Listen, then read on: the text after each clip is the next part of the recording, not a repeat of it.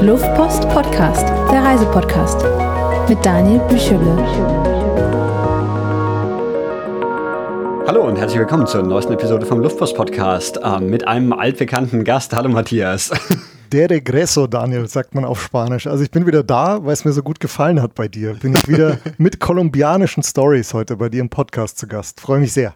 Genau, ja, wie, wie, du schon anklingen lassen hast. Ähm, wir haben schon eine Episode zusammen gemacht. Wir, wir haben gerade so ein bisschen nachgeschaut. Das war vor, vor ungefähr vier Jahren, dass wir uns unterhalten haben. Und wir unterhalten uns nochmal über das gleiche Land, nämlich, nämlich Kolumbien. Genau, wir haben, also genau, Februar 2019 war das, Daniel, ne? Haben uns in München getroffen, haben äh, hier lange, lange schwelgend in meinen Erinnerungen habe ich dich mitnehmen dürfen. Genau, und wir Kindheit, sitzen lustigerweise ja. jetzt wieder zusammen im, in einem gleichen Raum und, und unterhalten uns in Person, was, was für diesen Podcast gar nicht mehr so üblich ist, nachdem ich die meisten Episoden jetzt doch irgendwie remote aufnehme. Deswegen ja. freut es mich umso mehr, dass wir uns direkt unterhalten können und vielleicht hört man es auch so ein bisschen, dass, dass das Gespräch vielleicht dann doch ein bisschen flüssiger wird, als, als wenn man es jetzt über, über Skype oder sowas macht. Mich freut es auch. Wir haben uns also tatsächlich das letzte Mal gesehen, als wir diesen Podcast aufgenommen haben in genau. München und heut, ja. heute also hier kann man ja Kontext geben, wir sind in London gerade. Genau, genau. ähm, und letztes Mal eben in, in München. Und da kann man auch, ähm, also für, für alle Hörer, die die Vorgeschichte hören wollen, gibt es eben die Episode von 2019, ähm, wenn, man, wenn man den Luftpost-Podcast, ähm, ich glaube, der ist einfach nur Kolumbien ähm, ja. von 2019 sucht. Das ist eben die Episode, auf, der wir, auf die wir uns heute das ein oder andere Mal vielleicht beziehen werden. Aber ähm, also würde schon Sinn machen, natürlich die Vorgeschichte so ein bisschen zu kennen, weil ich bin heute mit Teil 2 dann da. Genau, aber andererseits so, wir, wir wiederholen auch ein paar Sachen. Also wer, wer jetzt die erste Episode vielleicht gehört hat oder auch nicht gehört hat um, ähm, oder sich nicht mehr richtig erinnert, dann, dann kann man auch einfach diese Episode anhören und die andere danach oder wie auch immer. Das genau. sollte schon passen. Was man vielleicht dazu sagen kann, die erste Episode war ja eine nicht so eine klassische Reiseepisode, wie dein Podcast sie sammelt, ja. Äh, wobei der sehr schön bunt ist eigentlich. Äh, aber äh, die erste Episode war eher eine Geschichte von meiner Kindheit in Kolumbien. Fünf Jahre habe ich ja dort verbracht mit meinen Eltern, die da im Auslandsschuldienst waren. Und ich war da so, also es war in den 90er Jahren, also mhm. sehr lange her schon. Ähm, und ich war damals ähm, sieben, als wir hin sind und zwölf, als wir zurück sind. Also so lange liegt es zurück, aber ich habe versucht, für dich so ein bisschen in den Erinnerungen zu graben in diesem letzten Podcast. Genau, und jetzt hattest du irgendwie die Möglichkeit, nochmal nach Kolumbien zu kommen und in der Zwischenzeit warst du aber gar nicht in Kolumbien, oder? Also es, es war wirklich so, Daniel, dass ich äh, dir jetzt heute live dann davon erzähle, wie, wie ich wieder nach Kolumbien kam. Ja. Ich war schon in Lateinamerika ein paar Mal, aber in mhm. Kolumbien war ich also nach dieser besonderen Kindheitserinnerung, nach diesen fünf Jahren, dann erst 29 Jahre danach wieder. Also hat, hat sich wirklich viel getan. Ja, das kann ich mir vorstellen. Und vor allem auch in, in so einer Region, wo sich einfach wahrscheinlich in den letzten 20 Jahren doch einiges auch verändert hat, weil, weil halt irgendwie. Ich, ich glaube, in, in, in solchen Regionen wie zum Beispiel Südamerika passiert einfach auch noch viel mehr, während, weiß ich nicht, wenn du in London von vor 20 Jahren hm. wärst und heute, wahrscheinlich hat sich nicht so mega viel verändert, aber ich kann mir vorstellen, in so Ländern, wo die, die einfach, ähm, ja, wo, wo einfach noch mehr Entwicklung passiert, glaube ich, ähm, verändert sich einfach viel mehr über diese Zeit. Ich, ich kann ja schon mal sagen, ich war wirklich super kurz nur leider im Land, also zwei Tage weil ich eine Dienstreise dahin hatte. Ich konnte das aber verbinden und eigentlich, weil du das jetzt gerade so sagst, mit dem, was hat sich verändert, ich habe das sehr stark gesucht natürlich in den zwei Tagen. Mit einem Auge guckst du, was hat sich verändert, mit dem anderen guckst du, was hat, was ist gleich geblieben, was erinnert dich noch an ja. damals. Das war schon äh, so auch etwas, wonach ich stark Ausschau gehalten habe. Ja. Genau, jetzt hast du erwähnt, dass du, dass du auf einer Dienstreise warst und auch heute quasi auf einer Dienstreise bist. Und das ist nicht, nicht die, die langweilige äh, Geschäftsreise, um irgendwie eine andere Filiale des Unternehmens zu besuchen, sondern du, du bist auf etwas interessanteren Dienstreisen unterwegs. Magst du dazu ein bisschen erzählen? Äh, das möchte ich gern, das, das passt, ähm, das führt uns jetzt einfach rein in die Kolumbien-Geschichte Teil 2, weil ähm, ich bin ähm, ich bin quasi als medizinischer Kurier dort gewesen. Ähm, also das ist eine, eine meiner Tätigkeiten, die mache ich so immer mal wieder, wenn ich, wenn ich Zeit finde, bin ich als medizinischer Kurier unterwegs. Und ähm, das bedeutet im Grunde, äh, man fliegt oder reist äh, kurze oder auch sehr lange Strecken auf der Welt von einem Krankenhaus zu einem anderen. Und ich transportiere jedes Mal ähm, Stammzellen oder Knochenmarkspende. Also die transportiere ich von einem Spender zu einem Patienten. Und warum muss das von dir transportiert werden? Kann man das nicht einfach verschicken oder, oder irgendwie, warum wird das nicht von Krankenhauspersonal gemacht? Ja, gute Frage. Ich, ich bin tätig für eine Firma, die das tatsächlich, die das macht. Mhm. Ne? Die da menschliche Kuriere mit diesen Stammzellen schickt, dass auch wirklich nichts passiert. Mhm. Und wenn du das einfach nur per Post schicken würdest, kann viel passieren. Mhm. Also eine Sache, die zum Beispiel passieren kann, ist, das wird am Flug Flughafen äh, ge-X-rayed. Mhm. Und das darf auf keinen Fall passieren. Das Weil also, die, die Röntgenstrahlen das irgendwie kaputt machen würden. Genau, also. genau. Mhm. Und ähm, das ist einfach auch so ein ganz, ne, es, es ist auch eine, eine Geschichte, die absolut zeitkritisch ist. Also ich muss so schnell wie möglich dann zum Krankenhaus B kommen, zum, mhm. zum Patienten, weil der, die warten quasi da schon auf einen Kurier mit der Transplantation der Stammzellen.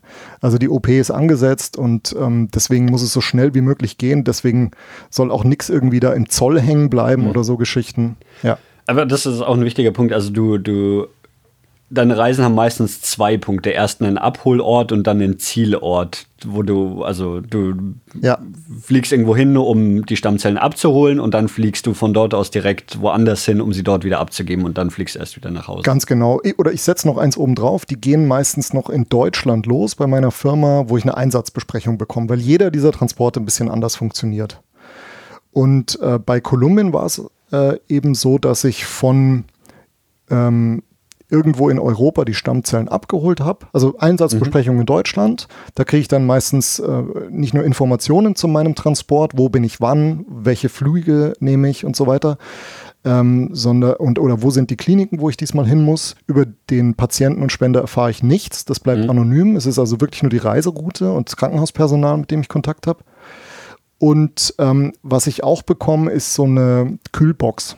Mhm. Ja, also die steht jetzt hier auch gerade in unserer Nähe, während wir podcasten. Die ist so, ja, was ist das, 30 mal 30 mal 30 Zentimeter und sieht eigentlich aus wie ein würfelförmiger Rucksack. So genau, bisschen, also ne? wenn du, genau, wenn du eine, wenn du eine große, große Route machst, also wie nach Kolumbien, kriegst du auch eine größere Kiste, mhm. die soll länger kühl halten.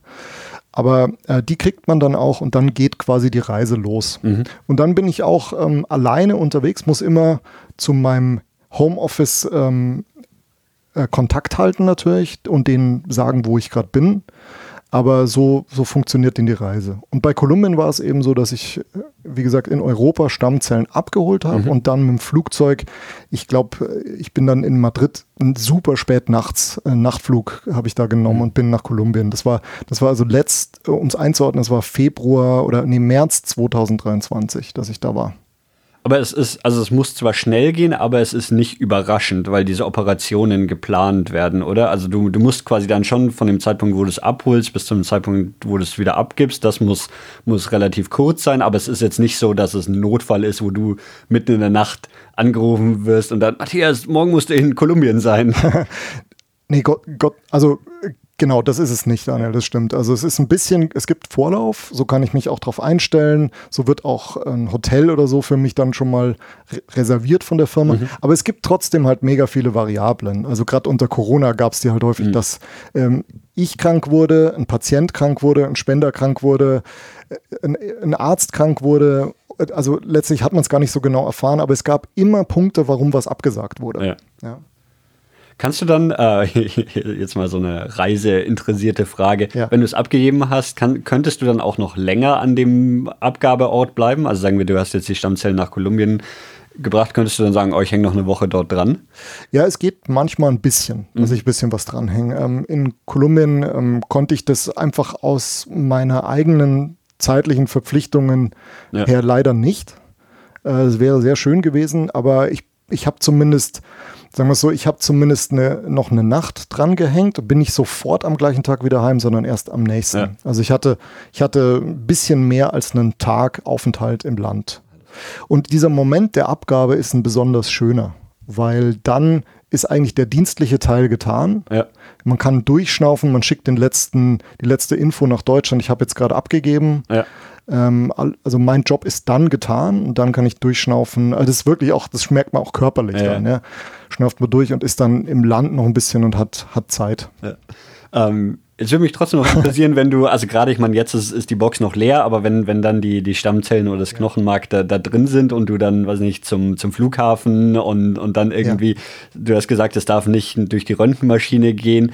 Ähm, wie, wie läuft das so, so ab am Flughafen? Rennst du da mit dieser Box da und sagst, Achtung, Achtung, Achtung, wichtig und, und kriegst irgendwie dann, dann so die, die Behandlung, die, die auch irgendwie die Crew vom Flugzeug, manchmal sieht man das ja, dass so die Piloten irgendwie auf der, der Fastlane an einem vorbeigehen am Sicherheitscheck oder sowas.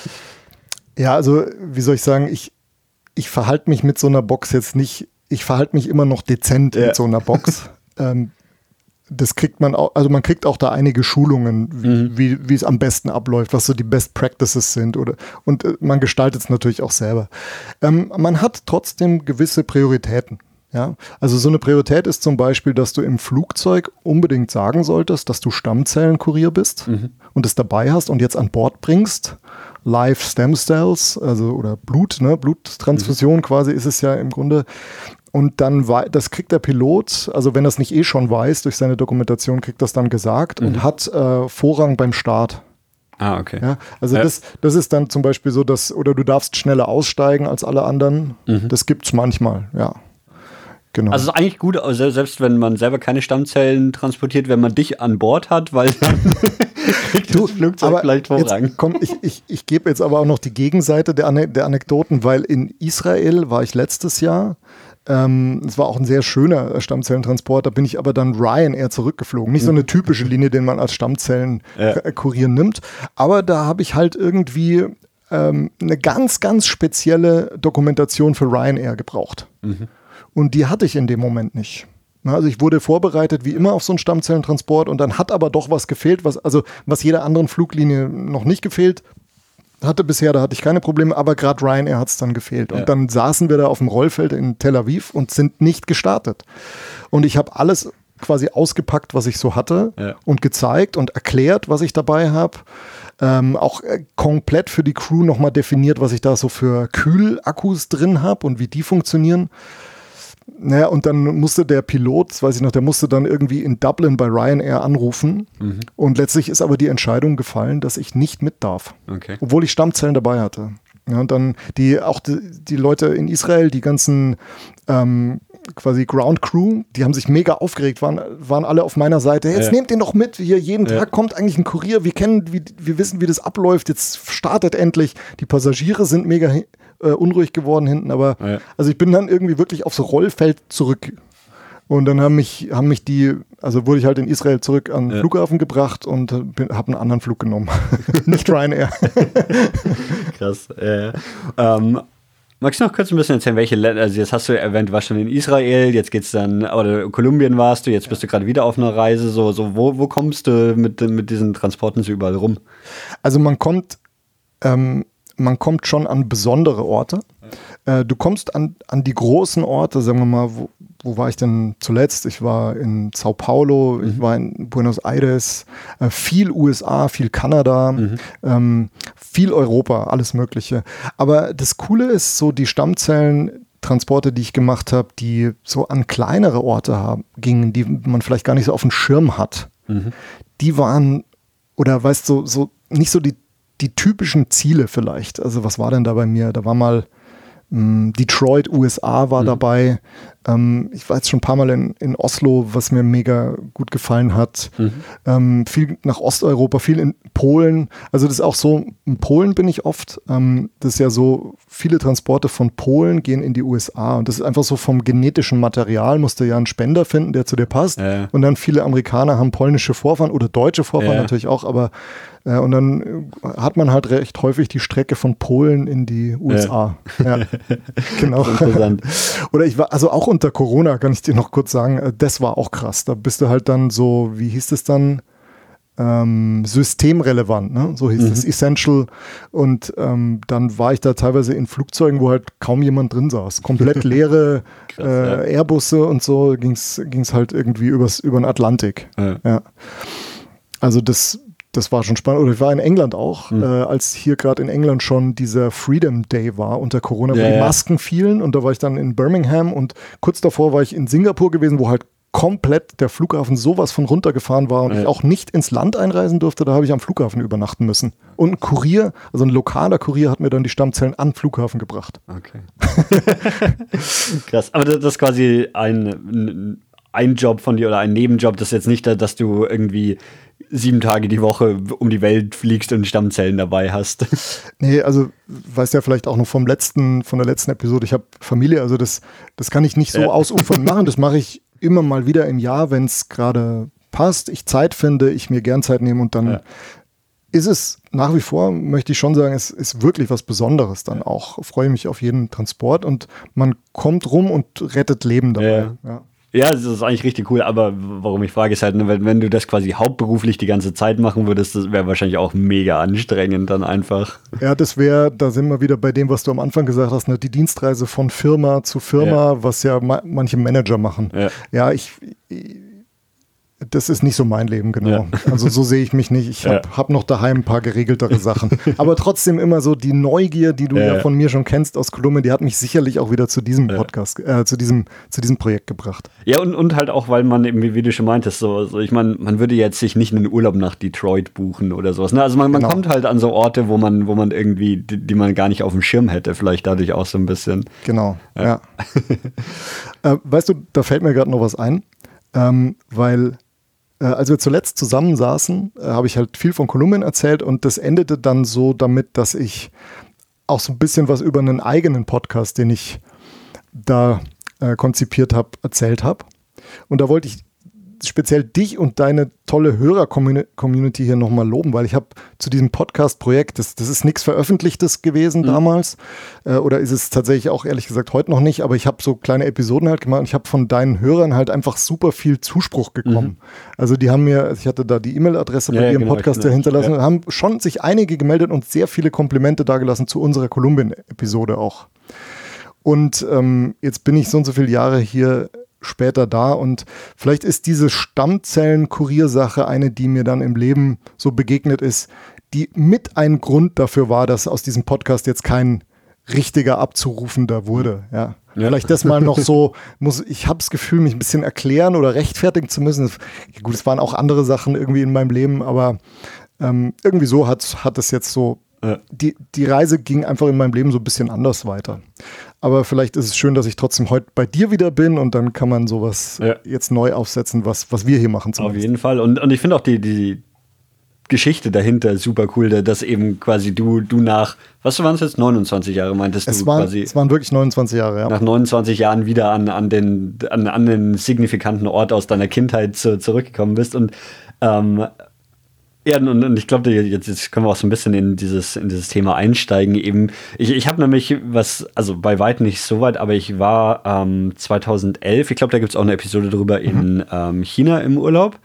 Und ähm, dann bin ich irgendwann mal knapp acht Jahre später oder sowas auf einem anderen Flug hatte ich einen Layover in Peking für ich glaube, zwölf Stunden oder sowas. Und, und dann bin ich quasi, ohne, ohne mir irgendwas anzuschauen, bin ich einfach in die Stadt und habe versucht zu schauen, woran erinnere ich mich noch. Ja, und ich cool. meine, das ist natürlich bei Weitem keine 29 Jahre her. und und ähm, ich war auch, auch 2011 schon, schon irgendwie alt genug, um, um glaube ich, Sachen vielleicht besser zu erinnern. Aber deswegen finde ich, finde ich diese, ähm, ja, wie, wie viel kann man dann, dann noch abrufen von den Sachen, die, die man irgendwie vielleicht gar nicht mehr aktiv erinnert, aber sich trotzdem noch irgendwo hinten im Gehirn sich, sich ähm, befinden. Und wenn man es dann sieht, dann wird es plötzlich wieder eine aktive Erinnerung, was, was schon ähm, merkwürdig ist, wie das Gehirn manchmal funktioniert.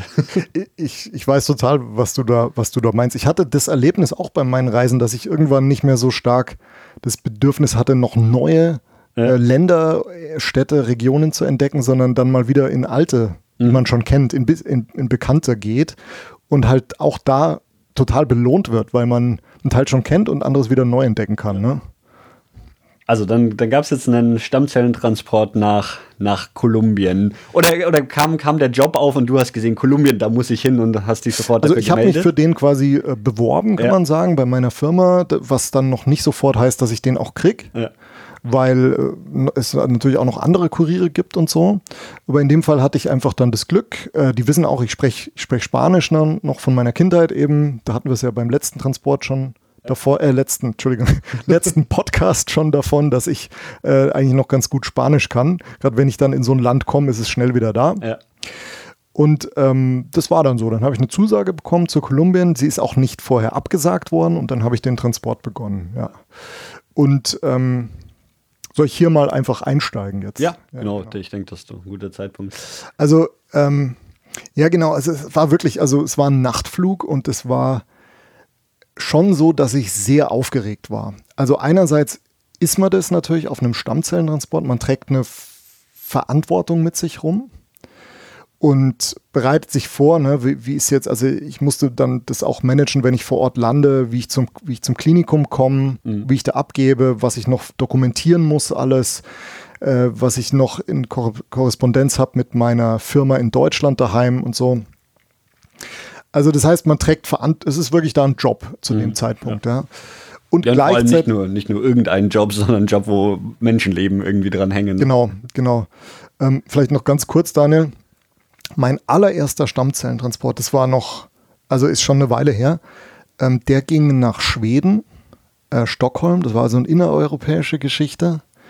Habe ich am Uniklinikum Tübingen abgeholt und an der Stockholmer Klinik abgegeben. Also eigentlich nur ganz schneller Transport mhm. letztlich.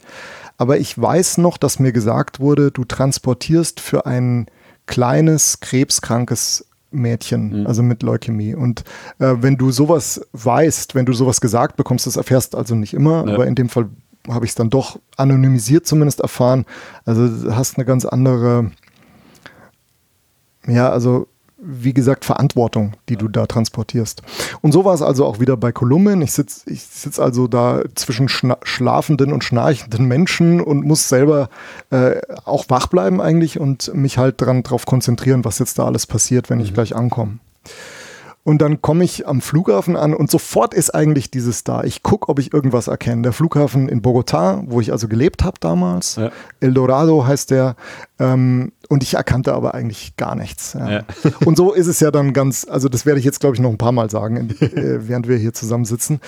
Ähm, es war aber dann so, da stand so ein, da stand so ein junges, äh, sympathisches Mädchen, die Laura, und die hatte so ein Schild, wo mein Name drauf stand mhm. oder meine Firma drauf stand, das weiß ich nicht mehr genau, aber ich wurde jedenfalls erwartet am Flughafen mhm. und das war cool, weil das habe ich, äh, das wurde mir so nicht gesagt, dass da jemand stehen wird, sondern ich habe halt gedacht, ich fahre jetzt alleine mhm. mit dem mhm. Taxi zur Klinik. Aber da wartete eben die Lauda, hat mich in Empfang genommen, hat mich super freundlich begrüßt, hat auch gleich mir noch einen Zollbeamten vorgestellt, mhm. mit dem sie schon alles geregelt hatte, mehr oder weniger. Da musste ich noch kurz ein bisschen Papierkram machen, aber das ging super schnell. Und dann hat sie mich zu einem Auto mitgenommen und dann sind wir irgendwie zu dritt in einem, Auto, in einem Taxi gesessen. Mhm. Es war kein, nee, es war kein klassisches Taxi, es war so ein Transportservice. Mhm. Also es war dann der Fahrer, die Lauda und noch einer auch vom Zoll und ich. Und ähm, ja, sofort bin ich also drin irgendwie in der spanischen Welt, höre um mich herum dieses kolumbianische Spanisch, was ich aus meiner Kindheit kenne und es war, äh, es war ganz schöner, vielleicht um mal dieses Wort zu bemühen, so ein Mindfuck. Mhm. also wirklich, ich war halb eben in meiner Kindheit zurück. Ja und habe den, habe natürlich auch nicht nur denen, sondern wirklich äh, fast, also sehr vielen Menschen habe ich, glaube ich, in diesen Tagen erzählt, äh, 29 años, das war so mein, mein Satz dann immer, also seit 29 Jahren bin ich mal wieder hier in Kolumbien ja. und mir geht's Herz auf. So war es aber auch wirklich. Also das, das habe ich nicht nur so dahergesagt, sondern es war wirklich mehrere Momente, wo, wo ich so richtig aufblühte da in Kolumbien, weil es so eine starke Erinnerung wieder da war. Wie ist es mit, deinem, mit deinen Spanischkenntnissen? Ich habe es garantiert auch in der, in der, der ersten Episode gefragt, aber das interessiert mich auch immer so, so ein bisschen, wenn, wenn du es quasi als Kind gelernt hast. Als Kind ist man ja schon auch irgendwie deutlich besser drin, Sprachen zu lernen. Hast du es dann jetzt in den 29 Jahren viel genutzt oder, oder auch aktiv gehalten oder, oder eher weniger? Das Gute ist, ich habe das in einer Zeit meiner Kindheit gelernt, dass es mir so richtig, ja. ähm, dass ich es dass ich es mir so richtig gut eingeprägt habe. Äh, und es ist ein bisschen Vokabular weg, aber zum Beispiel ein kolumbianischer Akzent, eine kolumbianische Art zu sprechen, ja. die war auch sofort wieder da durch mein Umfeld natürlich, aber die, die ist mir schon erhalten geblieben. Okay. Ja. Weil ich es, glaube ich, so als so jung, jung, als so junges Kind halt aufgeschnappt habe. Ja. In also welchem Alter nochmal hast du da gelebt? Sie, mit sieben Jahren hin Ähm, also das war die erste Klasse eigentlich und dann mit äh, zwölf zurück. Ja, also gerade Beginn. das, das Teenager. optimale Alter, um, um Sprachen noch aufzunehmen. Ne? Genau. Also war super. Ich war an der deutschen Schule, aber es wurde auf Spanisch gesprochen. Ich hatte spanische, also kolumbianische Freunde. Äh, Wir hatten eine kolumbianische Haushälterin bei uns, von der ich erzählt habe. Wir sind super viel im Land rumgereist. Meine Eltern konnten schon Spanisch. Ich habe normalen, also erst Basic-Level Spanisch-Unterricht gehabt und dann fortgeschrittenen Level. Ja. Ja, und die, viel- die Klassen waren auch gemischt. Ah, ja, okay. ja, und dann, dann ist es natürlich genau wie, wie du meinst. Ne? Dann, dann hört man das irgendwie und, und dann ist eben die, das, was, was irgendwie hinten in deinem Gehirn noch, noch irgendwo liegt, wird, wird dann plötzlich wieder aktiv. Und dann ist es natürlich schön, also ähm, diese Laura beispielsweise, die hat mir gesagt, sie hat halt schon den ein oder anderen Kurier erlebt, der von Europa irgendwie Stammzellen bringt. Aber nicht jeder dieser Kuriere kann Spanisch. Ja. Oder natürlich auch nicht jeder dieser Kuriere sagt ihr, hey, ich war vor 29 Jahren hier als Kind in Kolumbien und es ist gerade Wahnsinn, hier wieder zu sein. Ja. Das hat also das ganze Auto irgendwie belebt. und das haben alle äh, mitbekommen. Ne? Und Ja. jeder hat dann irgendwie nach meinen Erinnerungen gefragt oder einfach Neues erzählt. Oder es ging auch natürlich um den Stammzellentransport. Und wir sind dann, also, wir sind dann also mit diesem, mit diesem Fahrservice, mit diesem Shuttle da quasi zur Klinik gefahren. Und da bin ich mit der Lauda ausgestiegen und das Shuttle hat vor der Tür gewartet. Und dann folgt in der Klinik eine meistens relativ schnelle Prozedur, wo ich die Stammzellen abgebe. Also da öffne ich dann meine Kühlbox, eigentlich das erste Mal, das einzige Mal auf diesem Transport. Äh, und äh, da sind dann so Blutpakete drin, da sind die Stammzellen quasi drin und die gebe, die gebe ich dann ab. Da muss man noch so ein bisschen Papierkram regeln und dann ist eigentlich mein Stammzellentransport damit erfolgreich. Ja. Und das meintest du ja auch, ist dann der, der Moment, an dem man dann die Reise wirklich genießen kann. Ja. Das ist ein Moment, den ich bis heute, wo so eine gewisse körperliche Anspannung, die während der Reise schon Ja. einen begleitet, äh, von einem abfällt. Und ähm, ich glaube, das war auch der Moment, wo ich zum ersten oder wo ich, wie soll ich sagen, wo ich richt, nochmal richtiger realisiert habe, wo ich jetzt eigentlich hier gerade bin und mich so ein bisschen stärker auch auf die Umgebung und alles konzentrieren konnte. Ich habe dann zum Beispiel vom Krankenhaus, ähm, das relativ im Zentrum von Bogotá war, die Andenkette gesehen. Und die war jetzt vielleicht so einer der ersten Momente der Erinnerung für mich, weil in Kolumbien, was, also in Bogotá, was relativ hoch liegt, hast du trotzdem auch Berge rund um die, um die Stadt. Und es war früh morgens, also viel Verkehr natürlich schon und so, aber da zogen dann so die Wolken, die Nebelschwaden eigentlich über die Berge. Und das ist auch so ein Bild, was ich in Erinnerung habe von meinem, ich habe dir viel von meinem Schulalltag erzählt, den ich in Kolumbien hatte als, als Kind in der Gesamtschule mit Schuluniform und Schulbussen. Also auch kleiner Verweis auf den letzten Podcast. und ähm, das war dann so ein Bild, das ich quasi morgens gesehen habe. Ja. Ist dir auch irgendwas aufgefallen, wo du sagst, das ist ganz anders, ähm, als, als du es irgendwie in Erinnerung hattest? Als wir dann weitergefahren sind, war zum Beispiel, also was noch da war, dieselben kaputten Straßen mit krassen Schlaglöchern, Der, dasselbe Verkehrschaos, Ja. die Verkäufer am Straßenrand und so. Aber Kolumbien hat auch, um jetzt mal auch wirklich positive Sachen zu sagen, die haben es geschafft, ein Nahverkehrssystem aufzubauen, was ziemlich beeindruckend ist. Den Transmilenio, das ist so ein Bussystem, der hat eine eigene Fahrspur. Und ähm, diese, diese absolut krasse Rush-Hour- und Stausituation im Land hat das ein bisschen entspannt, hatte ich das Gefühl. Und wir kamen dann auch ganz gut vorwärts. Also es war, es war gut, ja. Ja. Und dann, was war das Erste, was du gemacht hast, nachdem du aus dem Krankenhaus gekommen bist und, und jetzt quasi zur freien Verfügung deine Zeit hattest? Also da war es eigentlich, da wäre es eigentlich so gewesen, dass ich dann auf mich alleine gestellt wäre. Aber dieser Taxifahrer hat natürlich schon die Geschichte gehört. Da ist einer, der vor 29 Jahren war, Ja. im Land war und hat gesagt, ich fahre dich jetzt zum Hotel. Ich mache jetzt speziell für dich noch eine Extratour. Ähm, das hätte er vielleicht, wenn ich ihm einfach so sympathisch gewesen wäre, hätte er es auch gemacht. Ja? Ja. Aber klar, ich kam natürlich mit einer besonderen Story dazu Ja. ihm und dann hat er das angeboten. Und ich hatte mir in dem Fall selber ein Hotel ausgesucht. Das macht meistens quasi meine Firma für mich. Und die hätte das dann auch in der Nähe vom, Hospi vom Hospital da gebucht. Aber in dem Fall habe ich gesagt, nee, ich würde gerne in eins der Viertel, wo ich früher gelebt habe. Und das ist eher so im Norden von Bogotá. Ähm, bisschen andere Gegend als das Zentrum. Und dann sind, dann haben wir uns da einfach auf die, auf den Weg begeben. Ich mit diesem Taxifahrer.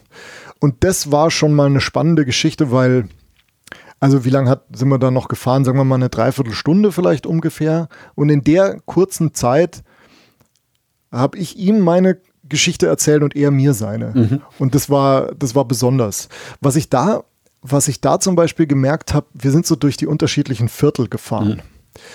Und die waren schon, also sie waren verändert zu damals, aber ich habe noch erkannt, wo die Hochhäuser stehen. Ich wusste noch, da ist doch das Hilton Hotel, das mhm. war doch da immer so markant im, im Zentrum. Aber auch, du siehst sehr viel Armut zum Teil. Mhm. Und darüber haben wir gesprochen und er sagte dann, das fand ich interessant, er sagte, du siehst hier zum Teil ähm, venezolanische Flüchtlinge. Mhm. Und das ist wohl ein bisschen in Kolumbien so, die haben ein bisschen was erlebt wie in Deutschland auch durch Flüchtlingskrise und unter, ja, unter Merkel noch und so. Mhm. Äh, da, da, die haben quasi die Tore geöffnet für venezolanische Flüchtlinge. Mhm. Haben die mit offenen Armen empfangen und es sind ganz viele Venezolaner mittlerweile im mhm. Land.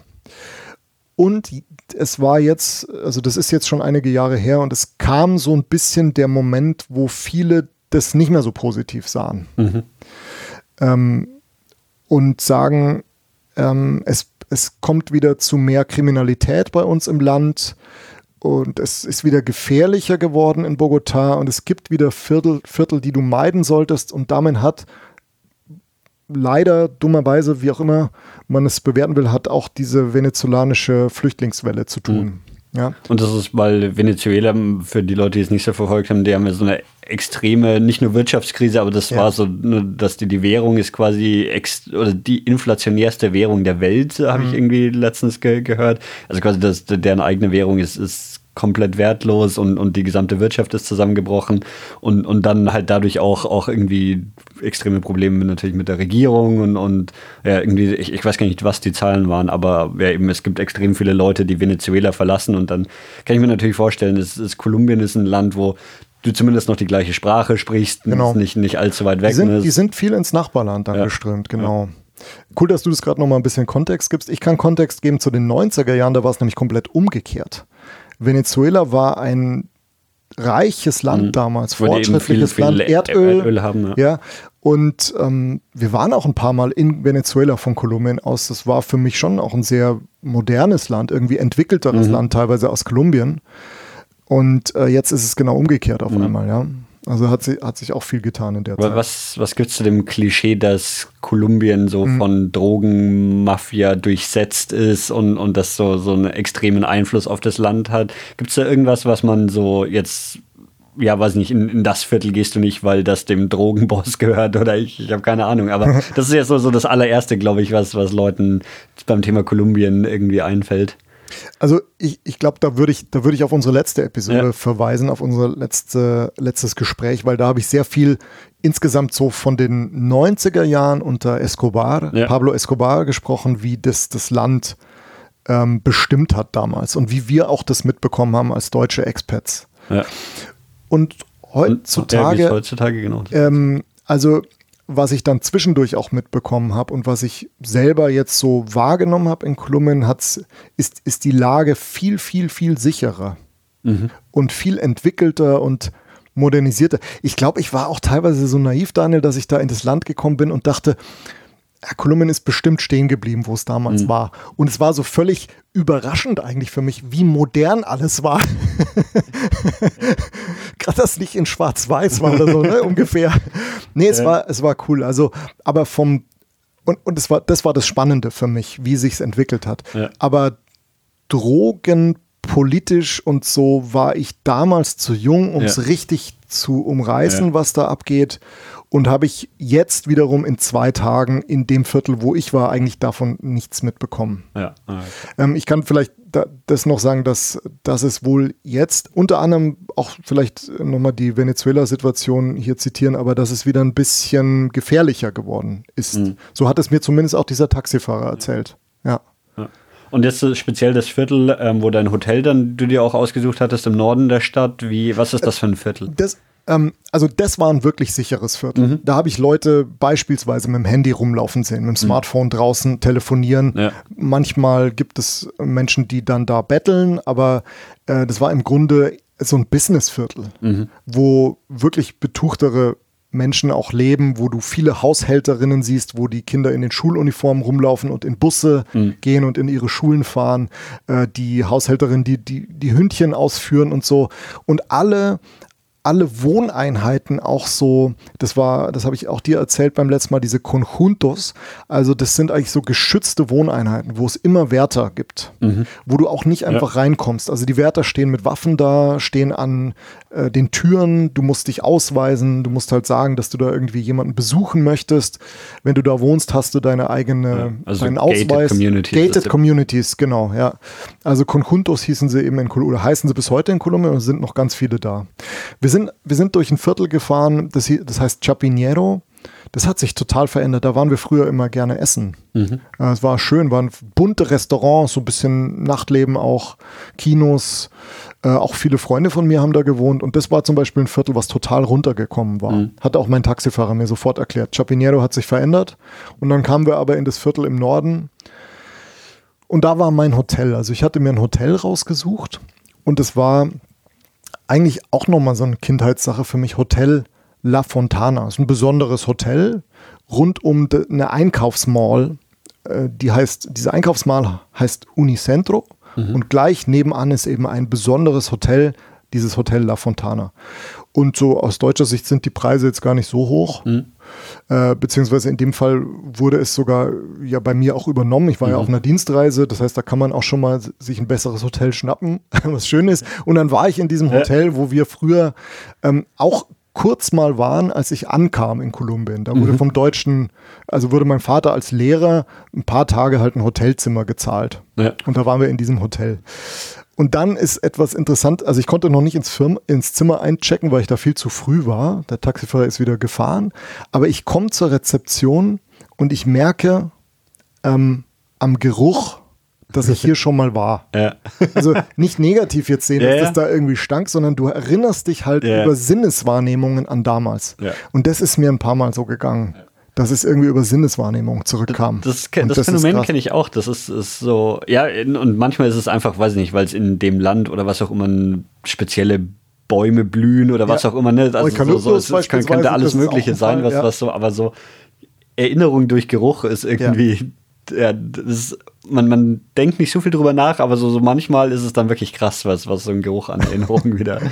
Also da war dann auch wieder eine nette Dame an der Rezeption, die hat auch wieder von mir 29 Jahre gehört, äh, zu hören bekommen und hat sich gefreut, dass ich ja. da bin. Und das war auch was Schönes, Daniel, so diese, ja, die, wie will ich die nennen? Willkommenskultur oder, oder Herzlichkeit eigentlich, ja. Am, Amabilidad in Kolumbien, die war Wahnsinn. Also die hat mich so beeindruckt, wie Herz, also ne, manchmal eben damals schon mittellos, aber trotzdem unglaublich herzlich und interessiert und ja. nett die Leute waren. Das kennt man ja schon von Reisen, oder? Also das kennt man ja von vielen Ländern und Kolumbien habe ich es nochmal ganz, ganz stark so vom Herzen her gespürt. Ja das macht natürlich auch was mit einem. Auf jeden. Fall, ja. ja. Ich bin dann in dieses Unicentro gegangen. Mhm. Also, das, also das ist diese Shopping Mall. Das ist eine riesige Mall. Eigentlich habe ich in Kolumbien das erste Mal so das Prinzip Mall, noch mhm. bevor ich es in den USA oder anderswo kannte, ähm, kennengelernt. Ja. Und das Unicentro ist halt, also, und ich, genau, ich war dann da drin und auch da, ähm, ich sehe sofort, äh, wie neu alles und modern das ist. Du hörst hin und wieder hörst du kolumbianische schöne Schlager und so, diese Latino-Musik im, äh, dann durch die, Dänge, durch die Gänge äh, klingen und so. Das war sehr schön.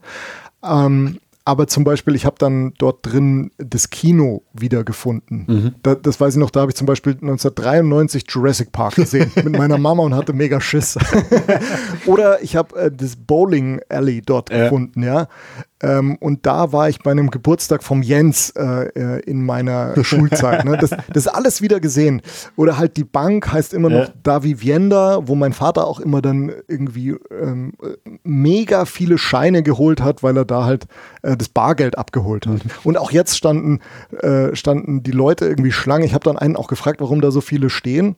Und der sagte, ja, es ist irgendwie Zahltag. Ja. Also Ende, Mon Ende des Monats oder Anfang des Monats, die haben halt quasi ihr, ihr Gehalt bekommen und ja. abgehoben. und zwar immer noch so, also auch mit den Scheinen, mit dem Geld und ja. so. Ja. Also ich bin im Unicentrum rumgelaufen, hab da, da gibt es dann auch so den kolumbianischen Starbucks beispielsweise, der heißt Juan Valdez. Mhm. Das ist so die eigene Variante vom, vom Starbucks. Aber wir hatten es auch schon davon, dass wir beide nicht so Kaffee trinken. Nee. Bei dir immer, immer noch ist so. Ist immer noch so bei mir. Also genau, ich habe hab ich zumindest dann bewundert, was es da alles gibt. War sehr schön aufgemacht. Und ich bin dann einfach ich bin dann einfach rumspaziert. Mhm. Ne, habe mich so ein bisschen treiben lassen, beziehungsweise ich hatte eigentlich auch ein Ziel, nämlich ähm, also einfach so die Viertel rund ums Unicentro mhm. ein bisschen zu erkunden. Und ähm, da war dann, ich hatte auch Hunger, so Frühstückshunger quasi, und dann bin ich einfach zu so einem Street, Street Food, würde man heute sagen, mhm. Ding hin. Ähm, das war dann so eine Frau, die hat Arepas gemacht. Arepas das sind so Maisfladen, die es in mhm. Kolumbien gibt. Sind halt frisch ähm, gemacht und werden, legen, die legen das dann auf den Grill. Und ähm, dann stand ich da so Schlange eigentlich so mit, äh, weiß ich nicht, einem ähm, Motorradkurier, Postboten, äh, Business-Typen im Anzug und ich halt als, mhm. in, dem, in dem Moment war ich ja Tourist, ne? Ja. Und stehe da Schlange und schaue, was die anderen sich nehmen und sehe, die nehmen alle das, also ich wusste am Anfang noch gar nicht, was, was will ich eigentlich, ich habe einfach Hunger gehabt. Und dann nehmen die alle so eine Arepa con Mantequilla, also einfach ähm, Arepa, Fla Maisfladen mit Butter. Mhm. Und da hat die Frau so eine, weißt du, so ein Butterklotz da gehabt. Der war so an einer Seite, konnte sie den festhalten, da war er noch in Alufolie eingewickelt und an der anderen Seite war er offen und es war so eine salzige Butter und sie reibt diese Arepa einfach, sie bestreift die so, mhm. sie benutzt die Butter wie ein Pinsel. Mhm und ich beiß da rein und schon wieder war ein Flash da, ein Erinnerungsmoment an meine Kindheit. Durchs Essen, ja. ja. Und ähm, ich bin also vom, ich bin eigentlich vom Unicentro, was, wie ich dir schon gesagt habe, so eine Mall war, zu einer anderen Mall noch gelaufen, die mehr so an der siebten Straße liegt. Die siebte Straße heißt auch Septima. Ist eine, auch eine schöne Straße, die so ein bisschen am Bergrand entlang geht. Und die geht so in das Nachbarviertel rein und das heißt Usaken. Also ich bin also nach Usaken gegangen und Usaken war damals eigentlich mehr so ein bürgerliches Viertel, wo unsere Haushälterin Delfa auch gewohnt hat, die bei uns tagsüber gearbeitet hat und nachts oder abends dann immer zurück ist zu ihrer mhm. Familie nach Usaken. Usaken ist, glaube ich, heute, man müsste sagen, so gentrifiziertes Viertel. Mhm. Also, oder, oder so ein Hipsterviertel. Aber volle Kanne. Also, was da, weißt du, da war dann so Street Art, ja. ähm, so schicke Restaurants, aber auch so ähm, äh, super bunte Läden einfach. Ja. Und wie die Leute auch aussahen, so sehr künstlerisch, künstlerisches Viertel. Ich bin bei einem Typen in eine Galerie rein, der hat auch sofort irgendwie mir was zeigen wollen. Nach, neun, nach 29 Jahren hat er dann auch noch mehr gezeigt, hat er mir den Hinterraum auch noch gezeigt. Also es war einfach schön, es war so belebt irgendwie. Ja. Und ähm, ich glaube, mir ging es mir ging's halt auf diesem Spaziergang so, dass ich die ganze Zeit, ähm, wie ich dir vorhin sagte, ne, also mit einem Auge gucke ich, was kenne ich noch und mit dem anderen gucke ich, was ist, was, hier, was ist hier eigentlich neu. Und das ist schon auch eine anstrengende Art zu reisen. Also ich bin, ich bin am Abend auch, kann ich jetzt schon mal vorwegnehmen, ich bin so müde ins Bett gefallen, weil ich so, diese Sinneseindrücke, die machen ja auch was ja. mit einem, ne? Ja. Die ganze Zeit vergleicht man irgendwie, also wie wenn du, wie wenn du halt live hier mit, mit offenen Augen guckst, dann machst du die Augen zu und äh, erinnerst dich ein Bild aus deiner Kindheit, was 29 Jahre alt ist, ja. und ja, also in, in Usaken war ich ähm, an einer zweiten Mall, die heißt Hacienda Santa Barbara. Die ist sehr schön, die ist so in einem Kolonialstil gehalten, so lauter kleine Lädchen, so sehr verwinkelt, äh, schön, schön aufgemacht und bin da in, äh, ich bin in den Supermarkt erstmal rein, habe mir alles Mögliche angeschaut, so an was es so für Früchte gibt, was es so für Produkte gibt, wie die auch heute ausschauen. Das war, das war geil. Ich war wirklich sehr lange einfach nur im Supermarkt, ja. Aber auch da, ne, ich merke halt, es gibt halt noch das Getränk, was ich früher ge getrunken habe, das Colombianer heißt. Oder es gibt die, ach ja, dieses Obst gab es hier auch und wie riecht denn das nochmal? Und die haben diese ganzen kleinen Kartoffeln, mit denen wir gegrillt haben. Und Arepas gab es natürlich auch, die habe ich für meine Eltern eingepackt dann. Ja. Also die gibt es auch irgendwie abgepackt. die gab es auch abgepackt, einfach so ganz normal. Und ich wusste, oder auch Frijoles, das sind so rote Bohnen. Mhm. äh, die man gerne so auch beim Frühstück dann isst. Ähm, und dann habe ich einfach da ein paar Sachen gekauft und wusste schon, die bringe ich meinen Eltern mit.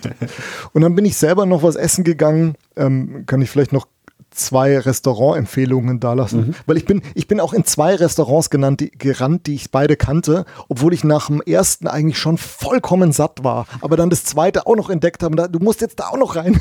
Aber es waren nicht Restaurants, die du von deiner Kindheit kanntest. Doch, doch, tatsächlich. Ah, doch, ja? ja? Und die, also schon mal erstaunlich, dass sie sich überhaupt so lange gehalten haben, oder? Für Restaurants ist das ja nicht selbstverständlich. Ja, ja also habe ich so ein bisschen auch geguckt, wo die ja. liegen, aber ähm, also eigentlich habe ich die in diesem Viertel Chapinero mhm. erwartet. Und da sich dieses Viertel so komplett verändert hat, das war dieses etwas runtergekommene Viertel, mhm. wo ich mit dem Taxifahrer durchgekommen mhm. bin. Und jetzt war ich ja in ähm, ja, Usaken, in dieser, in dieser Mall. Also da gibt es ein Restaurant, das heißt Andrés Carne de Res. Ähm, und dieser Andrés, das ist der Koch, der hat einfach eine so eine, so eine Kette an Restaurants auch in mhm. Kolumbien, wo du traditionelles kolumbianisches Essen in schöner, bunter Aufmachung kriegst. Mhm.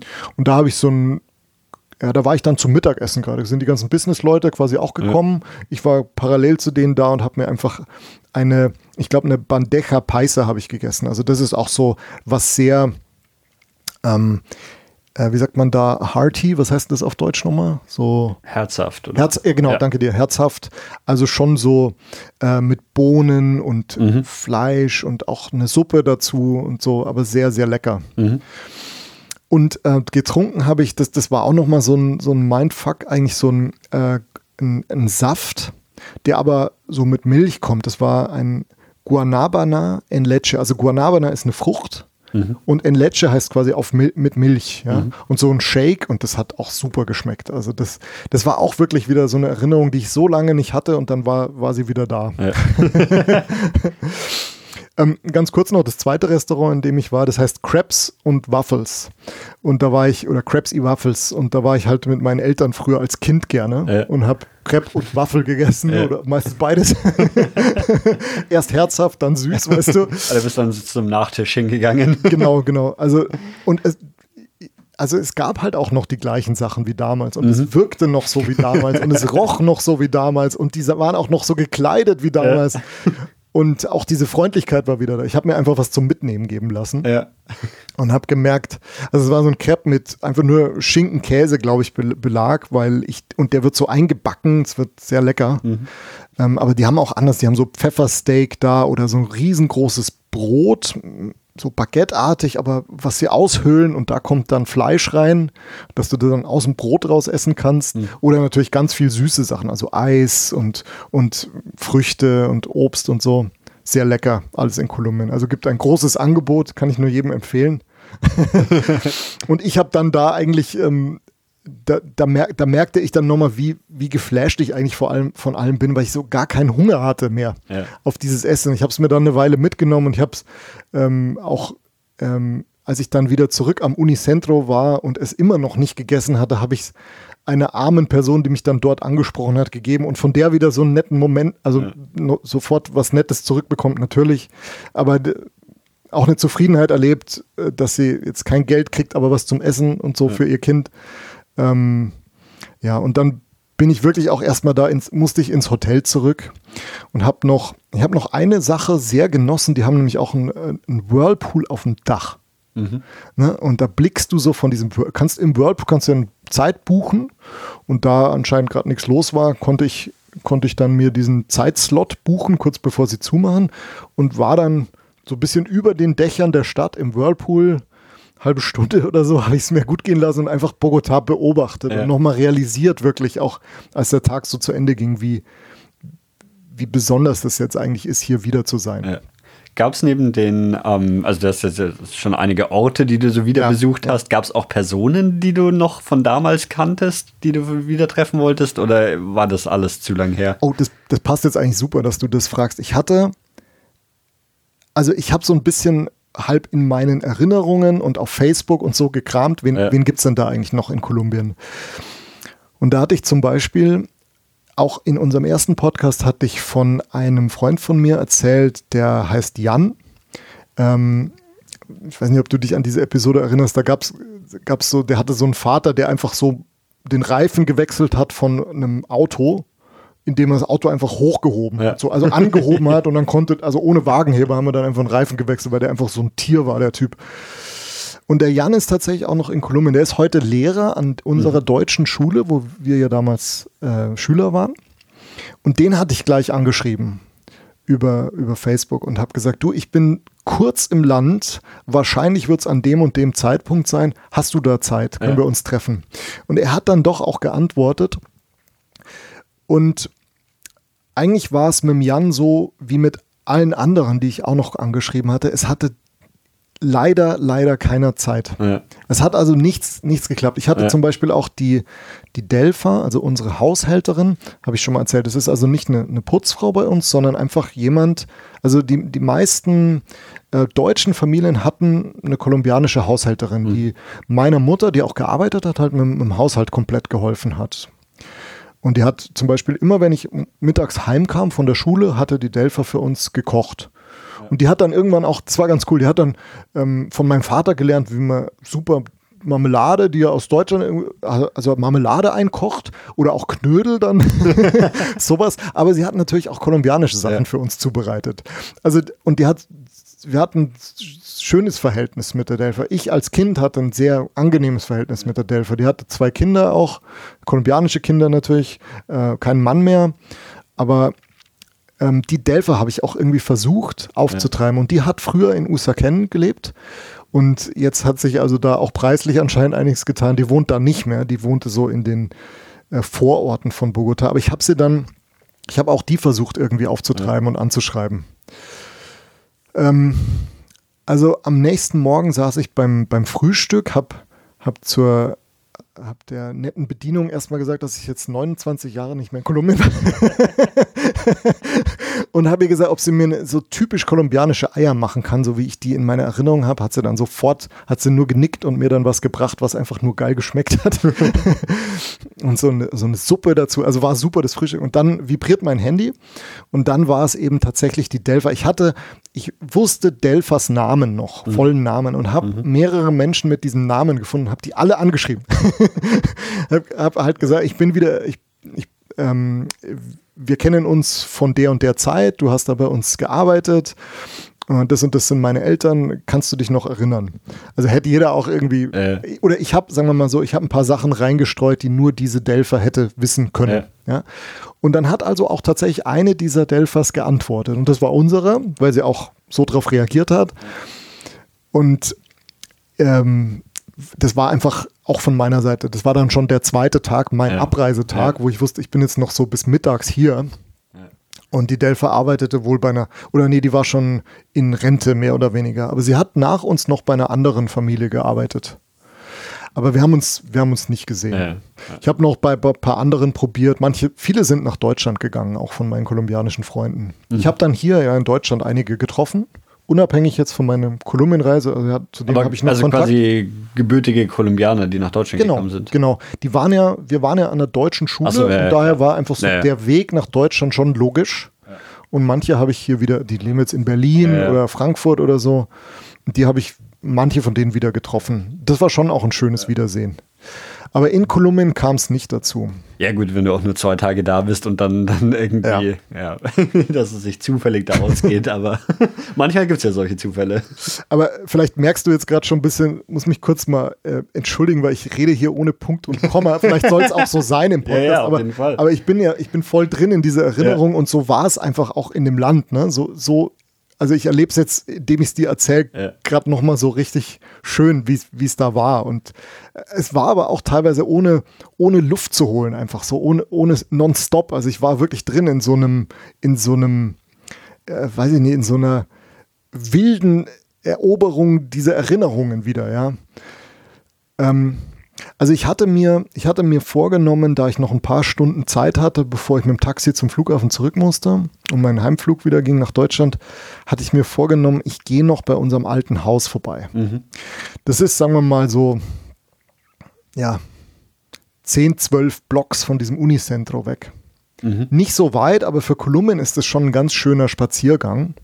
Ich musste vor allem um den, um so einen großen Park, der auch ähm, äh, äh, eigentlich für, nur für reiche Leute zugänglich ist, die da in dem Park Mitglied werden. Mhm. Es, ist, es, ist, auch so ein Sportclub, kann man vielleicht auch okay. sagen. Ja, so ein Country Club heißt der. Also den, den musste ich erstmal umrunden. Mhm. Also da kann man einfach nicht durchgehen. Deswegen musste ich da außen rumgehen. Und das war eine Strecke, die ich von früher eigentlich gut kannte. Aber ich habe überhaupt nichts erkannt. Ja? ja. Auch je näher ich auch zu unserem Haus kam, dachte ich, da muss ich doch irgendwas wiedererkennen. Hier war unser Supermarkt, wo wir oft waren und so. Das war alles überhaupt nicht so. Es hatte sich komplett verändert. Auch die Straßen ja. irgendwie.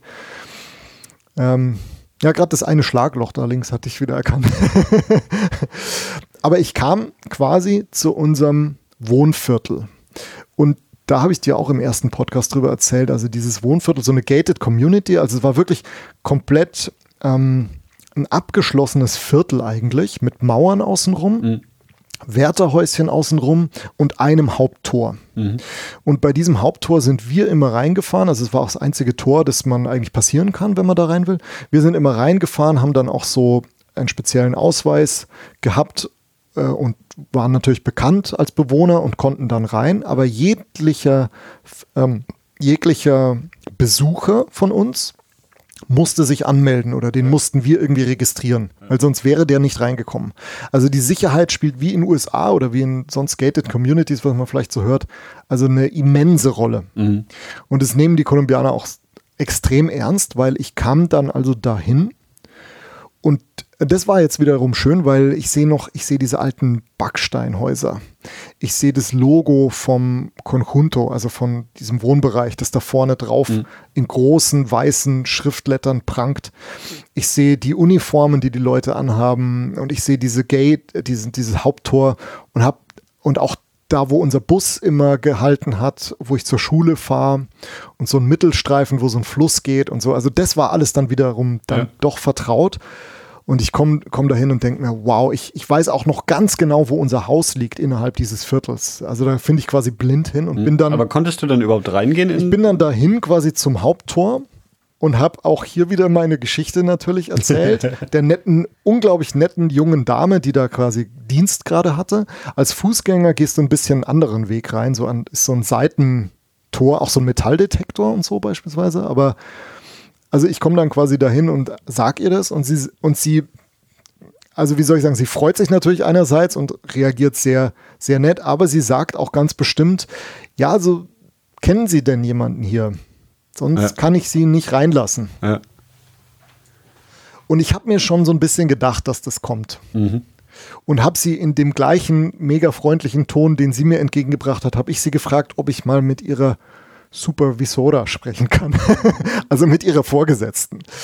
Und das war dann auch kein Problem, die hat sie geholt. Es war so eine dunkelhäutige äh, Wärterin. Auch mit einem breiten Grinsen kommt die dann wiederum auf mich zu. Und auch der erzähle ich wieder meine Geschichte, beziehungsweise ihre Kollegin hat sie schon vorinformiert. Ja, und dann aber auch wieder die Aussage, kennen Sie denn jemanden hier? Und dann hatte ich ähm, auch das schon so ein bisschen, wie soll ich sagen, antizipiert und mir überlegt, wen gab es damals, der hier mit uns wohnte? Es gab, dann habe ich denen gesagt, also es gab hier damals eine Musiklehrerin, Lucy Wiesner hieß die, die hat damals hier gewohnt, die müsste mich kennen. Ja, Lucy Wiesner, ja, das ist uns kein Begriff, die wohnt hier nicht mehr. Mhm. Ne? Also kein, keine Chance über mhm. die. Dann habe ich gesagt, okay, unser Nachbar, unser Nachbar von gegenüber, dann habe ich den genau beschrieben, wo ich wohne, habe ihn auch die Adresse genannt, weil ich die noch wusste. Habe gesagt, der Nachbar, der hieß Carlos, das war ein älterer Herr und sein Sohn, das war der Alejandro. Also da können Sie fragen. Dann haben die gesagt, ja, ja, wir wissen, wo Sie meinen. Ja, dann rufen wir jetzt da mal an. Mhm. Okay, also haben die angerufen und dann war irgendwie jemand am Telefon und dann wurde mir auf einmal der Hörer gegeben. dann habe ich gesagt, hallo, ist da Alejandro? Und dann sagt ja jemand, nee, ich, ich bin nicht Alejandro, keine Ahnung. Habe ich gesagt, ja, wir, wir haben 1990 bis 94 hier gelebt. Äh, wir sind eine deutsche Familie. Können Sie sich an uns erinnern? Und sagt er, davon weiß ich nichts. Ich wohne seit 2011 hier oder so. also auch wieder kein Reinkommen ja. über diese Person. Und ähm, dann hat die, dann hat die Chefin gesagt, also ich finde die Geschichte so toll. Ich würde jetzt einfach mal für dich zu dem Haus gehen und ein Foto machen. Mhm. Und dann wollte ich ihr mein Handy geben und habe gesagt, ja, machen Sie mit meinem Handy ein Foto. Sagt sie, nee, nee, mit deinem Handy nicht. Ich mache mit meinem eins und das löschen wir danach auch wieder. Also selbst das hat sie irgendwie, äh, da wollte sie sicher gehen. Und dann hat sie sich äh, verabschiedet und ist weggegangen. Und dann saß ich da quasi eine ganze Weile, hat ein bisschen gedauert, bis die da hinkam. Und dann saß ich da und habe einfach wirklich das auch nochmal so wirken lassen. Und es war spannend, einfach da zu sitzen und zu warten, weil um mich herum waren Handwerker, die sich ausweisen mussten, bevor sie reingehen können. Und auch ganz viele, wie gesagt, Haushälterinnen, die ins äh, Conjunto Indicated Community reingehen morgens, bevor sie irgendwie ähm, ihren Arbeitstag beginnen. Und dann kam auch, total süß, dann kam so ein kleines Schulkind äh, raus aus dem Conjunto mit seiner Mutter. Ähm, und äh, da habe ich so, da hat, dem hast du einfach angesehen, das hat keinen Bock äh, auf die Schule. und ich habe mich so an mich selber erinnert. Ja, das hatte nämlich auch eine Schuluniform an, wie ich damals immer, hat auf den Bus gewartet, wie ich damals immer, musste in die Schule. Ähm, und ähm, ich habe mich so einfach reinfühlen können in dieses Kind und habe mit der Mutter irgendwie so Blickkontakt gehabt.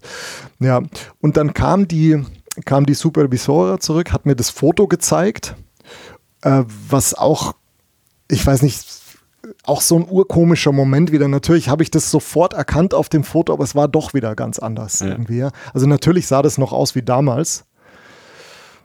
Aber ich habe ihr dann, ich habe mich dann einfach tausendmal bedankt, habe sie gefragt, ob ich einfach von außen jetzt noch ein Foto machen darf. Da hat sie zugestimmt und dann habe ich mich so langsam auf den Weg gemacht, ja. Und dann ist Folgendes passiert, Daniel, und damit äh, kommen wir jetzt eigentlich auch zum Ende. äh, diese Mutter von dem Kind, ne, die da auch saß mit mir, die hatte das Kind dann schon zum Schulbus abgeliefert und hat mitbekommen, dass ich da irgendwie versuche reinzukommen. Und ich brauchte ja irgendwie jemanden, der für mich bürgt. Ne? Und das war dann in dem Moment die. Und sie sagte, als ich schon im Weggehen war, ja. sagt sie, ja komm rein, ich, du kannst einfach weg, ich kenne ich, ja. ich kenn dich jetzt, kannst du rein. Und das hat die Supervisore auch mitbekommen und schon konnte ich rein. Und dann war ich auf einmal drin ja. in meiner alten Heimat und habe rechts noch die Bäume gesehen, auf die ich als Kind gestiegen bin und links die Häuser, wo wir dann bei Halloween immer geklopft haben und Bonbons wollten und die schlafenden Polizisten, also diese, diese Huckel, ähm, diese, ähm, ja so, weißt du, so Geschwindigkeitsbegrenzer ja. am Boden, ne? dass halt da keiner irgendwie durchrast und die Wärter und alles und bin dann einfach äh, auch nochmal begleitet, auch von einer Wärterin bin ich einfach in unsere Straße gegangen. Ja. Durfte auch wieder kein Foto machen, ja, aber habe zumindest ein, ein mentales Foto habe ich, ja. hab ich quasi gemacht und das nochmal gesehen. Und auch da das war so witzig, weil ich war natürlich kleiner äh, irgendwie damals und das kennst vielleicht auch diesen Effekt. Es kommt einem alles viel größer, also ganz anders von den Dimensionen dann auch vor. Ja. Ja, das war eigentlich so, also das war ein ganz, ganz besonderer Moment, mit dem das dann nochmal endete. Ja, cool, dass es dann irgendwie noch, noch geklappt hat. Auch Total. irgendwie lustiger Zufall auch, dass, dass die das irgendwie mitbekommen hat und dann. also du siehst, dass ich irgendwie jedem erzählt habe, dass es 29 äh. Jahre waren. 29 Años hat dann doch irgendwie zu was geführt. Also nicht nur bei mir, sondern einfach. Äh. Also ich bin äh, wirklich ähm, be ganz beseelt und einfach so mit einem äh, mit einem äh, mit, mit ganz viel Liebe im Herzen, kann man vielleicht so ganz pathetisch ein bisschen sagen, bin ich dann heimgereist. ja, irgendwie, also es ist schon, schon eine ziemlich coole Geschichte. Und auch, ich meine, wir, wir haben jetzt eine gute Stunde darüber gesprochen, über was zwei Tage eigentlich nur waren. Ja, ne? also so, oder kürzer, aber. Aber, aber man, man, allein an, an dieser Erzählung merkt man ja, wie, wie viel du erlebt hast, obwohl du jetzt gar nicht das, das große Sightseeing gemacht hast oder irgend sowas, sondern. Genau, es war kein äh, typisches Sightseeing. Äh, da hätte ich dann in der Altstadt irgendwie bleiben müssen ja, oder so. Und es war ja ganz bewusst, dieses Viertel eigentlich oder diese Gegend von Bogota, da wäre noch viel mehr jetzt gewesen, ja, wenn ich mehr Zeit im Land gehabt hätte. Ja. Geht's für dich so, irgendwann mal nochmal nach, nach Kolumbien? Müssen noch mal Stammzellen hin oder? das kann durchaus sein, äh, wobei es auch so viele andere Orte natürlich gibt, ja. die mich mittlerweile reizen. Ne? ähm, ja, es wird sich zeigen. Vielleicht bin ich ja dann noch mal bei dir. Also unser erster Podcast endete damit, dass ich eigentlich mit meiner Familie gern mal hin würde. Mhm. Oder auch, weiß nicht, mit meinen Eltern, die sind schon relativ alt. Ähm, aber mit, es war zumindest sehr komplett für mich, weil ich habe meine Eltern, ähm, ich bin zurückgeflogen nach, nach München und ähm, habe da meine Eltern am Flughafen dann getroffen und hat den, habe ihnen die Sachen, die ich dann dabei hatte, aus dem Supermarkt, übergeben. genau, direkt übergeben können und einfach so wie dir jetzt einfach die ja. ganze Geschichte nochmal erzählt, auch mit unserem äh, mit unserer Wohngegend und so. Und die sind natürlich genauso wie ich dann aufgeblüht. und vor auch meinen Kindern, die jetzt, sagen wir mal, zu Kolumbien nicht den Bezug ja. haben wie meine, El also wie die ältere ja. Generation, sondern das ist jetzt meine jüngere Generation. Aber denen habe ich auch einen Teil dieser Geschichte erzählt ja. und auch was dabei. Ich hatte so, in Kolumbien gibt es sehr schöne Kunsthandwerke von den mhm. Indianern, nennt sich Artesania. Gibt so bunte Tonfiguren oder Busse, die vollgestopft sind, weißt, mit Hühnern, Avocado, Ananas und Reis und so. Und da hatte ich so ein Artesanier, also so ein Kunsthandwerk, Goldfloß gekauft. Das ist auch so die Indiokultur in einem dieser äh, Seen in Kolumbien ist Gold gefunden worden. Mhm. Und es gibt ein tolles Museum in Bogotá, das Goldmuseum. Und dort ist ausgestellt ein Floß aus, aus purem Gold mit Indianern drauf, und einem mhm. Indianerkönig. Sieht eigentlich sehr schön aus. Es ist, ist ein bekanntes, ähm, wie soll ich sagen, so ein touristisches Symbol auch für Kolumbien, was man, was Werbung macht für dieses Goldmuseum. Schon wenn man am Flughafen mhm. ist, sieht man das. Aber hat mich auch geprägt, einfach, weil ich es damals natürlich oft gesehen habe. Und so ein ganz, ganz kleines, äh, gemachtes Floß habe ich quasi gekauft für meine Kinder und es denen gebracht. Und das habe ich gekauft in dieser, in einer dieser Malls. Mhm. Und ähm, da hat der Mensch, bei dem ich das gekauft habe, auch wieder mitbekommen, dass ich äh, zurück in Kolumbien bin und der hat sich, der hat sich, äh, der hat sich unglaublich auch für meine Geschichte wieder interessiert und äh, mir noch was geschenkt von seinem Laden und so, also noch was mitgegeben. Und mich, mich umarmt und so. Also Kolumbianer sind ja eh sehr, sehr nah, ne? so mhm. wie die Latinos so sind. Also reden viel mit Händen, bewegen sich sehr stark und sind auch sehr, sehr, sehr, wie ich sagte, sehr nett, herzlich, aber das zeigen sie auch sofort einem. Ja. Also eine Berührung ist durchaus an, äh, normal dann im Land. Und er hat sich aber auch von mir verabschiedet mit dem Satz, ähm, gracias por existir.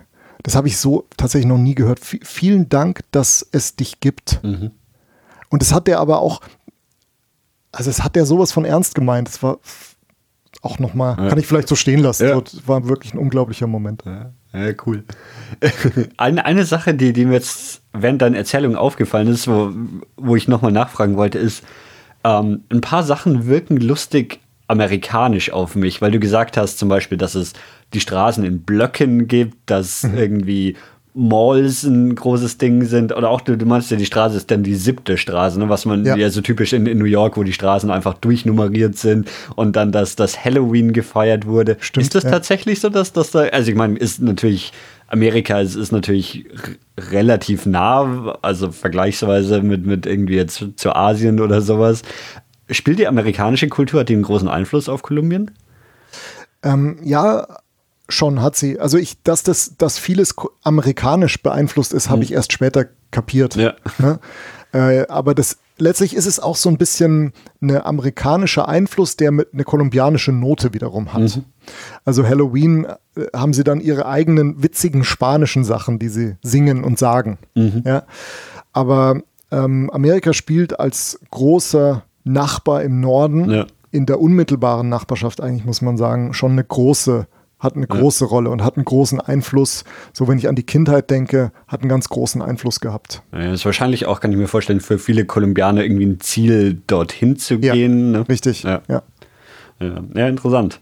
Ähm, cool, ja, das, das war ähm, eine super interessante Episode, weil irgendwie so, so eine Episode hatte ich ja noch nie im, im Podcast, ne? So, so einerseits halt nicht die typische Reise, aber andererseits dann, dann auch eben dieser Rück- oder diese Erinnerung auf, ja. auf eigentlich eine, eine alte Reise. Das, deswegen, ich fand es super spannend. Und auch deine Geschichte zu deinen medizinischen Transporten. ich meine, das ist auch was, was, was super spannend klingt. Ist schön, Daniel, dass du es jetzt nochmal so sagst. Ich habe jetzt sehr viel natürlich auch ja. hier äh, erzählt und geredet. Ähm, ich hoffe, in, immer noch angemessen. Aber da, ich finde es trotzdem auch, ich bin sehr gern hier mit dir jetzt gerade in London in diesem ja. Zimmer, weil ähm, das ist schon schön irgendwie, dass, dass es diese Möglichkeit gibt, mit dir einfach ja. so, so diese Erinnerungen einerseits zu haben oder neuere ähm, wieder aufleben zu lassen. und es wäre vielleicht auch die, weil, weil du meintest, du, du wirst vielleicht mit deiner Familie irgendwie mal ja. hingehen. Vielleicht besteht halt auch die, die kleine Gefahr, dass, dass du halt von ganz vielen Sachen irgendwie emotional berührt bist und begeistert und, und der Rest deiner Familie ist, was, was will der? Das ist einfach nur irgendeine alte Mall hier oder irgend sowas. weil es halt natürlich, ne, wenn, wenn man kein, wenn man nicht diese Erinnerung oder diese Beziehung dazu hat, dann nimmt man es natürlich auch ganz anders wahr. Total, das stimmt. da, du hast mich jetzt am Ende eigentlich völlig ertappt, weil äh, für jeden anderen, also wenn die mit mir da gewesen wären, für die wäre es stinklangweilig gewesen. Nee, das auch nicht, ne? Also ich reise auch mit meiner Familie viel, äh, das sind halt andere Reisen natürlich äh, und die sind so, da werden neue Erinnerungen geschaffen quasi, ne? Für meine Kinder wiederum. Das also ist vielleicht auch was reisen die dann nach 29 ja. Jahren mal wieder an, an irgendeinen Ort, wo, wo sie als Kinder waren. Also ich habe mich sehr bemüht, jetzt äh, nicht so wie bei dir hier auf den Putz zu hauen und alles im Detail zu erzählen, sondern meinen Kindern ein Goldfloß mitzubringen und zu sagen, da geht's da und da drum. Viel Spaß damit so. genau. Der Vorteil beim Podcast ist ja, man, wenn es zu langweilig wird, kann man Pause machen und wann anders weiterhören oder sowas. Also Gruß wirklich an deine, an deine wunderbare Hörerschaft hier, die auch reiseverrückt sind und ich glaube schon viel dafür übrig haben, wie, wie wir uns jetzt hier gerade erinnern und wie wir übers Reisen generell, über die verschiedenen Arten des Reisens äh, fantasieren hier. das ist doch ein, ein gutes Schlusswort für, für diese Episode. Also nochmal ganz vielen Dank, dass du dich, dass du dich gemeldet hast und dann, dass das hier auch noch so mit auf deine Reise mit reingepasst hat. Ähm, hat mich wirklich sehr gefreut. Morgen fängt der Job wieder an, Daniel, aber heute bin ich noch voll und ganz bei dir. Es war, war super schön. Alles klar, vielen Dank und ich sage Tschüss und bis zum nächsten Mal.